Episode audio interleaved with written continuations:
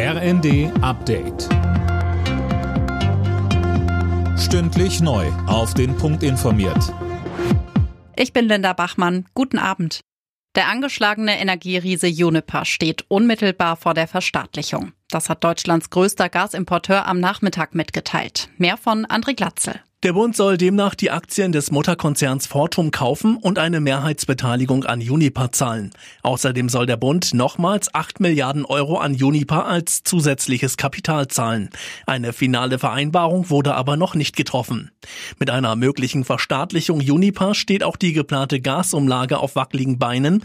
Die Mehrkosten des Unternehmens könnten so nicht mehr auf die Gasverbraucher abgewälzt werden.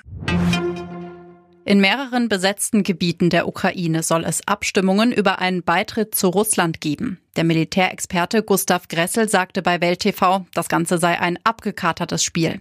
Bundeskanzler Scholz sprach von Scheinreferenten. Die anlasslose Speicherung von Kommunikations- und Verbindungsdaten in Deutschland ist unrechtmäßig. Das hat der EuGH entschieden. Nur unter bestimmten Voraussetzungen ist die Datenspeicherung erlaubt. Justizminister Buschmann begrüßt das Urteil. Er will in den nächsten zwei Wochen ein überarbeitetes Gesetz vorlegen. Nur wenn ein Anlass gegeben ist, kann gespeichert werden und dazu muss ein Richter oder eine Richterin dazu entscheiden. Und wenn klar ist, dass diese gesicherten Daten erforderlich sind, um ein Ermittlungsverfahren zum Erfolg zu führen, führen, kann mit einer erneuten richterlichen Entscheidung davon auch Gebrauch gemacht werden. Das ist genau das Modell, an dem wir jetzt arbeiten werden. Und ich bin sicher, dass es zügig gehen wird, denn darauf haben wir uns im Koalitionsvertrag geeinigt.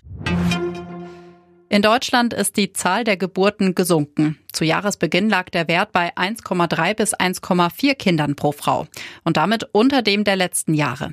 Als Grund nennen Forscher etwa die Corona-Impfkampagne. Die hätte dazu geführt, dass Frauen ihren Kinderwunsch verschoben haben. Alle Nachrichten auf rnd.de